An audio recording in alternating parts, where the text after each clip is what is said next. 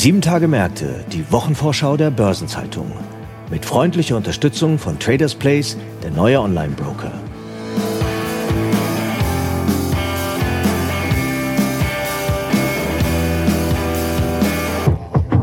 Und hier eine Botschaft von unserem Werbepartner.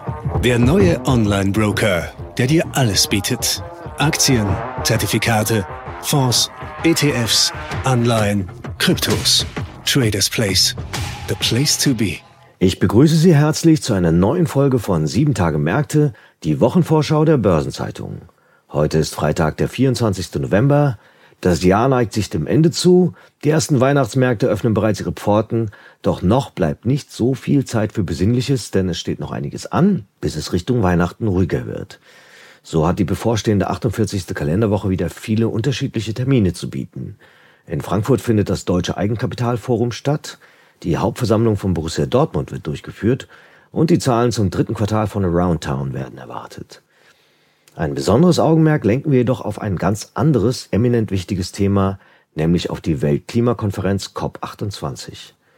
Mein Name ist Franz Kongbui, ich bin Redakteur bei der Börsenzeitung und gemeinsam mit meinen Kolleginnen Sabine Reifenberger sowie Anna Steiner, Redakteurin im Ressort Konjunktur und Politik, stelle ich Ihnen die Themen und Ereignisse vor, die in der anstehenden Woche wichtig werden. Wir beginnen mit der Weltklimakonferenz und hierzu begrüße ich Anna Steiner aus dem Wirtschaftspolitikressort. Hallo Anna. Hallo Franz, ich freue mich hier zu sein. Ich mich auch. Eigentlich müsste man zur Bedeutung der Weltklimakonferenz nicht viele Worte verlieren, Dennoch vielleicht zur Einführung für all diejenigen, die sich nicht so intensiv mit Klimafragen befassen.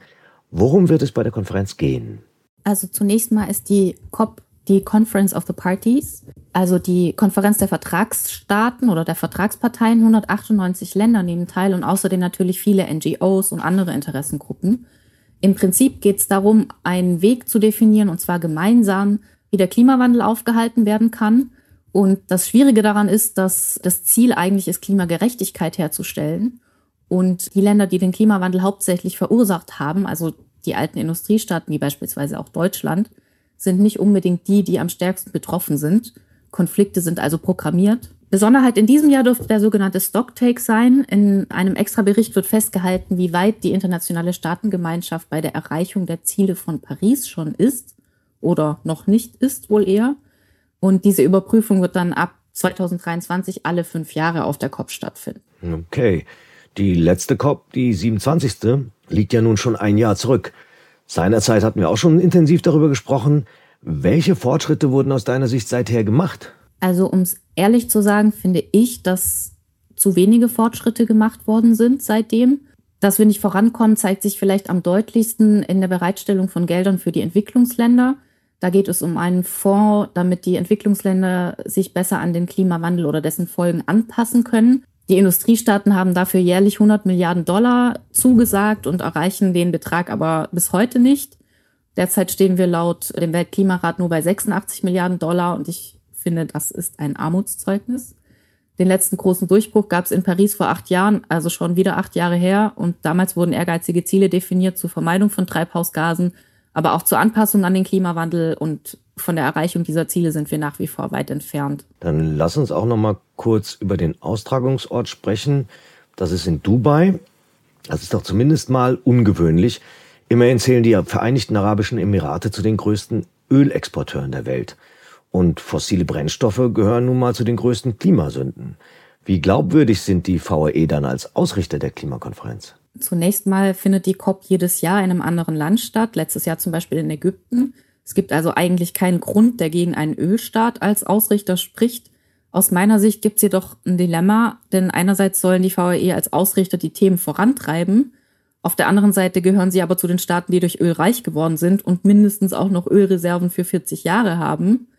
Und besonders deutlich zeigt sich dieses Dilemma meiner Meinung nach am Präsidenten der diesjährigen COP, Sultan Ahmed Al-Jaber, der nämlich nicht nur Vorsitzender der Klimakonferenz ist, sondern gleichzeitig auch Industrieminister in dem Land und CEO der staatlichen Ölgesellschaft.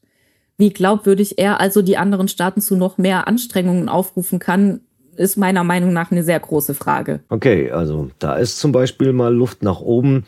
Wo siehst du sonst noch Luft nach oben und wer zählt zu den Parteien, die die Themen vorantreiben und wer zu den Blockierern? Eigentlich gibt es überall nur Luft nach oben. also bei der Bereitstellung von Geldern für die Entwicklungsländer, wie eben angesprochen. Dann wird aber auch die Dekarbonisierung zu einem sehr umstrittenen Thema werden, denn mit fossilen Brennstoffen wie Öl und Kohle lässt sich nach wie vor sehr viel Geld verdienen. Und äh, gerade die Ölstaaten beispielsweise haben kein Interesse an einem schnellen Ausstieg, es wäre aber dringend nötig. Die Länder, die am ehesten die Themen vorantreiben, sind dann natürlich auch diejenigen, die von den Folgen des Klimawandels am stärksten betroffen sein werden oder eben schon sind, nämlich die Pazifikstaaten. Die finden aber traditionell wenig Gehör, obwohl sie sich immer schon in einer Koalition zusammenschließen. Und ein Staat, der neben den Ölstaaten beispielsweise gerne auf die Bremse tritt, ist traditionell wiederum China, das eben noch stark auf Kohle setzt. Naja, schwierig ist ja insgesamt auch die geopolitische Lage. Wir hatten ja vor einem Jahr über die COP27 gesprochen und wie sich die als Folge des Ukraine-Kriegs zugespitzte Energiekrise auf die Klimaschutzpolitik auswirken könnte. Was ist denn seitdem geschehen? Naja, also zur Energiekrise kann man nochmal sagen, dass beispielsweise Deutschland, aber auch andere Industriestaaten fleißig Gas und Öl aus anderen Ländern dann verheizt haben, um die Kosten zu senken. Und äh, das hat sich auch in diesem Jahr fortgesetzt. Mit dem Krieg im Gazastreifen ist die Welt noch ein Stück komplizierter geworden und der Ukraine-Krieg ist auch noch weit davon entfernt zu enden. Das Problem ist aber nicht nur die Energiekrise, sondern Beobachter fürchten auch, dass die Konferenz instrumentalisiert werden könnte, zum Beispiel wurden schon in den Treffen vor der Konferenz die zunehmende Polarisierung deutlich, die sich etwa zwischen dem, ich sage jetzt mal, sogenannten Westen und Akteuren in der Region, wie beispielsweise dem Iran, abzeichnet. Ja, das klingt wirklich nach einer sehr schwierigen Gemengelage. Was können wir denn dann überhaupt erwarten von der Konferenz? Ich werde nach dem Podcast nicht für meinen Optimismus bekannt sein und ich finde es auch selbst ein bisschen traurig, das zu sagen, aber viel zu erwarten ist meiner Meinung nach nicht. Die Länder werden wohl die Fortschritte, die sie seit Paris gemacht haben, im Stocktake-Bericht festhalten, den ich ja früher schon erwähnt hatte. Und es wird wahrscheinlich auch wieder eine Abschlusserklärung geben. Konkrete Ergebnisse sind aber aus meiner Sicht nicht wirklich absehbar an den großen Konfliktlinien wie der Unterstützung für die Entwicklungsländer oder eben dem Ausstieg aus Öl, Kohle und Gas gibt es quasi keine Bewegung oder kaum Bewegung denkbar ist, dass es am Ende eine äh, High Ambition Coalition geben wird, also quasi eine Koalition der Willigen, wenn man den Begriff nochmal bemühen möchte. Beziehungsweise so eine Koalition gibt es auch bereits. Und Länder wie Frankreich, die Niederlande, Tuvalu, Kenia und viele weitere sind bereits Mitglied. Ein Erfolg wäre aus meiner Sicht, wenn eben die echten Big Player, also die USA oder China, aber auch Brasilien oder Indien beitreten würden, um dem einfach mehr Gewicht zu verleihen. Das ist aber eben mehr als fraglich. Okay, das klingt wirklich nicht sehr sagen wir mal, optimistisch. Wann wäre die COP28 aus deiner Sicht als Erfolg zu verbuchen und was müsste dafür geschehen? Im vergangenen Jahr habe ich an dieser Stelle hier gesagt, dass eine Abschlusserklärung an sich schon ein Erfolg wäre. Damals waren die Konflikte schon so vielfältig, also auch die Konflikte rund um den Klimaschutz, nicht um die geopolitische Lage. Die waren schon so vielfältig, dass Beobachter es im Vorfeld für möglich hielten, dass es gar kein Abschlussdokument gibt, und es wäre erstmals der Fall gewesen. Am Ende gab es aber eins. Und dieses Jahr bin ich einfach noch ein bisschen pessimistischer, weil selbst wenn es ein Abschlussdokument geben sollte, käme es doch sehr auf den Inhalt an. Und die bloße Existenz eines gemeinsam abgestimmten, aber an vielen Stellen entschärften Ergebnisprotokolls reicht aus meiner Sicht nicht aus, um die Klimakrise erfolgreich zu bekämpfen. Das ist leider so. Ja, dann hoffen wir trotz allem mal das Beste und vielen, vielen Dank, Anna, für diesen Überblick über die Themen und die Schwierigkeiten, die mit dieser Klimakonferenz verbunden sind. Sehr gerne. Bis bald. Und jetzt geht es weiter mit anderen spannenden Terminen der nächsten Woche. Meine Kollegin Sabine Reifenberger hatte etwas für Sie zusammengestellt. Hallo Sabine. Hallo Franz. Sabine, das erste Thema ist ja für mich als Bayern-Fan nicht so ganz einfach. Wir sprechen über den BVB. Der ist ja im Gegensatz zu den Bayern börsennotiert. Und deshalb gibt es bei den Brussen auch die üblichen Quartalsberichte und Gremiensitzungen wie bei anderen gelisteten Konzernen. Am Montag steht nun die Hauptversammlung an. Da dürfte auch die sportliche Lage ein Thema sein. Ja, ganz bestimmt, denn sportlich lief es bei der Borussia zuletzt nicht immer ganz nach Wunsch. Gerade steht die Borussia auf Tabellenplatz 5. Das würde Stand heute nicht für die Teilnahme an der lukrativen Champions League reichen. Aber mit den Einnahmen aus der Champions League planen natürlich sowohl die Vereinsführung als auch die Aktionäre. Von daher sollten die Borussen da sportlich noch ein bisschen was drauflegen, damit es am Ende auch finanziell passt. Die Aktie notiert an der Börse gerade so um 3,60 Euro und ist damit nicht so weit von ihrem 52-Wochen-Tief entfernt. Die Analysten trauen ihr allerdings noch Potenzial zu. Ja, in den vergangenen Jahren hat die Borussia ja wie die meisten Fußballclubs auch enorm unter den Einschränkungen der Corona-Pandemie gelitten. Wie hat sie diese Einbußen weggesteckt? Also das Thema scheint abgehakt. Finanziell hat Borussia Dortmund die Corona-Pandemie überwunden. Das hat das Management Ende August, als die Geschäftszahlen vorgelegt wurden, nochmal ganz klar betont. Und äh, das jüngste Geschäftsjahr, Stichtag ist da immer der 30. Juni, das hat jetzt auch wieder einen Gewinn gebracht. Der BVB hat das Geschäftsjahr mit einem Plus von 9,5 Millionen Euro beendet und äh, zum Vergleich im vorherigen Jahr da hat er einen Verlust von fast 32 Millionen Euro in den Büchern gestanden. Und äh, Hans-Joachim Watzke, der Geschäftsführer der Borussia, der hat auf der Bilanzpressekonferenz auch mal die gesamten Auswirkungen der Pandemie beziffert und insgesamt soll diese den Verein 150 Millionen Euro gekostet haben, sagt er. Okay, die Aktionäre haben diese durchstreckernde Börse ja miterlebt. Vor der Pandemie notierte die Aktie regelmäßig bei Werten um 8 oder 9 Euro. Wenn nun die ganz finsteren Jahre vorbei sind, was heißt das denn mit Blick auf Dividendenzahlungen? Ja, Dividenden sind tatsächlich in Aussicht gestellt, wenn auch nicht ganz unmittelbar. Geschäftsführer Watzke hat Ende August sich zuversichtlich gezeigt, dass im nächsten Jahr wieder Dividenden an die Aktionäre ausgeschüttet werden könnten. Am Mittwoch legt der Immobilienkonzern Aroundtown seinen neuen Monatsbericht vor. Und Immobilienkonzerne haben gerade am Kapitalmarkt einen schweren Stand. Da dürfte Roundtown auch keine Ausnahme sein, oder? Leider nicht wirklich. Bei Roundtown war es so, dass die Aktie im Sommer sogar zeitweise in den Penny-Stock-Status abgestürzt war. Die Zinspause der Notenbanken hat der Aktie jetzt zuletzt wieder etwas Rückenwind verliehen. Sie hat sich auf Werte um 2,20 Euro erholt. Und wenn der neuen Monatsbericht erscheint, dann wird allerdings auch bei Aroundtown ganz klar das Thema Schuldenmanagement im Mittelpunkt stehen. Auf welche Aspekte dürften Investoren da ganz besonders genau schauen? Also der erste Blick, der dürfte bei vielen auf den Liquiditätsstand gehen. Wichtig sind in diesem Kontext dann natürlich auch Aspekte wie neue Gebäudeverkäufe, die Verschuldung und das Refinanzierungsvolumen über besicherte Bankkredite. Der Kapitalmarkt dagegen, der gilt als de facto verschlossen, weil einfach zu teuer im Moment. Jetzt gibt es bei Aroundtown noch eine Besonderheit. Das Unternehmen hat Anleihen ohne Fälligkeitsdatum ausstehen, also sogenannte Perpetuals. Was hat es denn damit auf sich? Ja, die sind in der Tat interessant und zwar aus Bilanzierungssicht. Da wird es jetzt etwas technisch, denn diese Perpetuals, die gelten zwar nach dem Verständnis der Branchenorganisation EPRA als Fremdkapital, was dann den Verschuldungsgrad von Aroundtown auf einen recht hohen Wert von 57 Prozent treiben würde.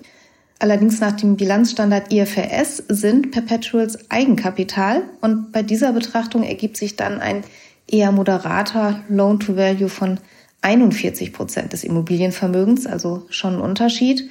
Und inzwischen hat Aroundtown die Call-Termine für insgesamt vier dieser Ewigläufer verstreichen lassen. Dadurch sind die Coupons kräftig gestiegen auf 5,9 bis 7,75 Prozent. Man muss allerdings auch sagen, eine Refinanzierung über einen neuen Perpetual, die wäre mit noch höheren Zinsausgaben verbunden. Die erste Wochenhälfte steht auch im Zeichen einer Traditionsveranstaltung hier in Frankfurt. Vom 27. bis zum 29. November findet das Eigenkapitalforum statt und das bereits seit 1996. Das Motto lautet, Unternehmer treffen Investoren. Wer wird denn dabei sein, Sabine? Also in den vergangenen Jahren waren immer etwa 230 bis 240 Unternehmen vor Ort und zwar aus ganz unterschiedlichen Branchen und verschiedenen Größen. Manche Vertreter aus DAX und MDAX. Es sind aber regelmäßig auch Microcaps und Freiverkehrswerte dabei. Und die Spanne, die reicht tatsächlich vom DAX-Konzern SAP mit einer Marktkapitalisierung von rund 163 Milliarden Euro bis zu Microcap One Touch Football mit einem Marktwert von knapp einer halben Million Euro, also eine ganz große Palette. Und auch in diesem Jahr soll es rund 3000 Einzelgespräche zwischen Unternehmen und institutionellen Investoren geben. Okay, One Touch Football ist auf jeden Fall ein verheißungsvoller Unternehmensname. Haben denn alle teilnehmenden Unternehmen bereits Kapitalmarkterfahrung? Die allermeisten schon, aber nicht alle. Die überwiegende Zahl der Unternehmen, die auf dem Eigenkapitalforum zusammenkommen, die sind Aktien- und Anleiheemittenten. Es gibt aber auch Programmpunkte zum Austausch zwischen jungen Firmen, die sich noch nicht am Kapitalmarkt gezeigt haben, mit institutionellen Investoren und Analysten und auch mit Kapitalgebern beispielsweise aus der Private Equity und Venture Capital Szene. Und was wird jenseits dieser Gespräche auf der großen Bühne geboten? An den ersten beiden Tagen gibt es auf der Hauptbühne, die wird im Steigenberger Airport Hotel sein, Podiumsdiskussionen und Vorträge zum Thema Unternehmensfinanzierung. Und erwartet werden zum Beispiel Jörg Krämer, der Chefvolkswirt der Commerzbank, und Holger Schmieding, der Chefvolkswirt von Bernberg. Und sie werden am Montag und am Dienstag ihre jeweiligen Ausblicke auf die kommenden Monate darlegen. Und nun zu weiteren Terminen der 48. Kalenderwoche. Am Montag startet die bis Freitag angesetzte 28. Konferenz der Vertragsstaaten der Konvention gegen die Weiterverbreitung von chemischen Waffen in Den Haag. Am Bundesgerichtshof BGH in Karlsruhe wird über die Haftung eines italienischen Wohnmobilherstellers im Dieselskandal verhandelt.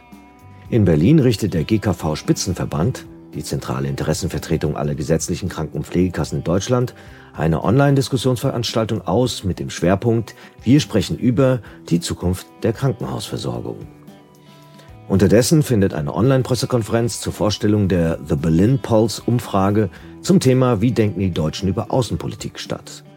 In Frankfurt führt die LBBW ein Pressegespräch zum Thema Kapitalmarktausblick 2024 mit LBBW-Chefvolkswirt Moritz Krämer durch. Und in Brüssel treffen sich die EU-Außenminister sowie auch die EU-Minister für Beschäftigung und Sozialpolitik, letztere für zwei Tage. Am Dienstag findet das Berliner Forum Außenpolitik 2023 unter dem Titel Of Paradigms and Power Shifts Steering Through a Contested International Order statt. Ebenfalls in Berlin wird die Jahrespressekonferenz des Bundesamts für Verbraucherschutz und Lebensmittelsicherheit zu Ergebnissen der Lebensmittelüberwachung durchgeführt. In Nürnberg hat die deutsche Spielwarenbranche zur Pressekonferenz eingeladen. In Karlsruhe verhandelt der BGH zur Ersatzfähigkeit von Kfz-Reparaturkosten im Falle des sogenannten Werkstattrisikos. Die derweil in Fulda angesetzte Bundeskonferenz der Eisenbahn- und Verkehrsgewerkschaft steht unter dem Motto Sicherheit und in Brüssel treffen sich die NATO-Außenminister für zwei Tage. Am Mittwoch beginnt in Jena die zweitägige W3 Plus Fair Jena, eine Netzwerkmesse für Optik, Elektronik und Mechanik. Die Bundesagentur für Arbeit veröffentlicht den Stellenindex BAX für den Monat November.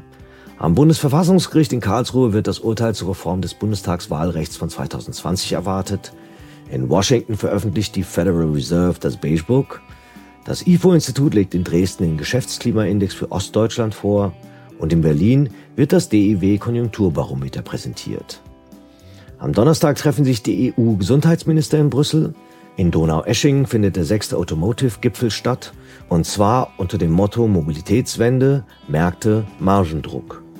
Und in Frankfurt wird die transatlantische Businesskonferenz der amerikanischen Handelskammer in Deutschland durchgeführt.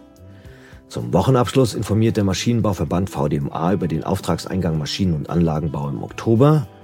Die Zusammensetzung des Stocks 50, Eurostox 50 und Stock 600 wird überprüft. Die Ratingagentur Fitch legt die Einstufungen für Griechenland und Großbritannien vor, während Moody's die Ratingergebnisse für Belarus, Finnland, die Slowakei und Tschechien veröffentlicht und Standard Poor's die Ratings für Frankreich und Liechtenstein. Weitere Termine aus Unternehmen, aus Politik und Wirtschaft sowie Updates zu wichtigen Konjunkturindikatoren finden Sie in der Übersicht heute im Finanzmarktkalender der Börsenzeitung oder online unter börsen-zeitung.de slash Finanzmarktkalender. Und dann stehen in den nächsten Tagen wie immer auch ein paar runde Geburtstage an. 50 Jahre alt werden mit einem Tag Abstand zueinander zwei SAP-Vorstände, und zwar Chief Marketing and Solutions Officer Julia White und Scott Russell, Vorstand Customer Success. Seinen 65. Geburtstag feiert Thomas Welz, ehemals Co-CEO und jetzt Senior Advisor bei Patricia Immobilien. Und 70 Jahre alt werden der ehemalige CEO der Börse Luxemburg, Robert Schafe, Alistair Darling, vormals britischer Schatzkanzler im Kabinett von Gordon Brown und nun Mitglied des Board of Directors von Morgan Stanley, sowie Holger Jung, Mitbegründer der Werbeagentur Jung von Matt. Aktuelle Geburtstage und Personalien finden Sie immer auch auf der Personenseite der Börsenzeitung. Und in der kommenden Woche gibt es noch einige Gedenk- und Feiertage. In Deutschland steht der Toten Sonntag an und international wird der Internationale Tag gegen Gewalt an Frauen begangen, der Computer Security Day, der Blue Beanie Day, ein Aktionstag zur Wichtigkeit von Webstandards und zudem der Welt-AIDS-Tag. Und zum Schluss noch ein paar Hinweise in eigener Sache. In der Sonnterabendausgabe der Börsenzeitung finden Sie neben der Spezialthemaseite Recht und Kapitalmarkt auch eine Sonderbeilage zum Thema Eigenkapital. Am Donnerstag finden zwei BZ Live-Veranstaltungen statt. Zum einen der Bankjuristentag 2023 in Zusammenarbeit mit Deloitte und zum anderen in Zürich das Praxisseminar Ausländische Quellensteuern. Am Freitag folgt dann das kostenfreie Online-Seminar Dora in der Praxis, ein Einblick in die Regulatorik und die praktische Umsetzung. Im Übrigen erscheint am Donnerstag eine neue Episode unseres ESG-Podcasts Nachhaltiges Investieren. Wer die jüngste Episode von vergangener Woche noch nicht gehört hat und sie sich vorher noch zu Gemüte führen möchte, darin spricht Nicola Steinbock, Vorstandssprecherin der Landwirtschaftlichen Rentenbank, über die Aufgabe der Förderbank, Finanzierung für Landwirte auf Basis unterschiedlicher Datensätze über den CO2-Fußabdruck der Kreditnehmer auszureichen und sie erörtert die Herausforderungen bei der Vereinheitlichung der hierfür erforderlichen Datensets.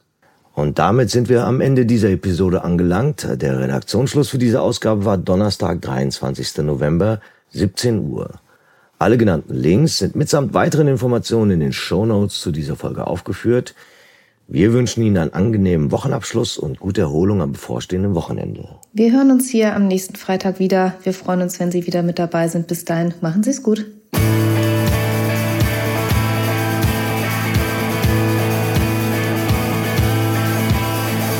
Das war Sieben Tage Märkte, die Wochenvorschau der Börsenzeitung.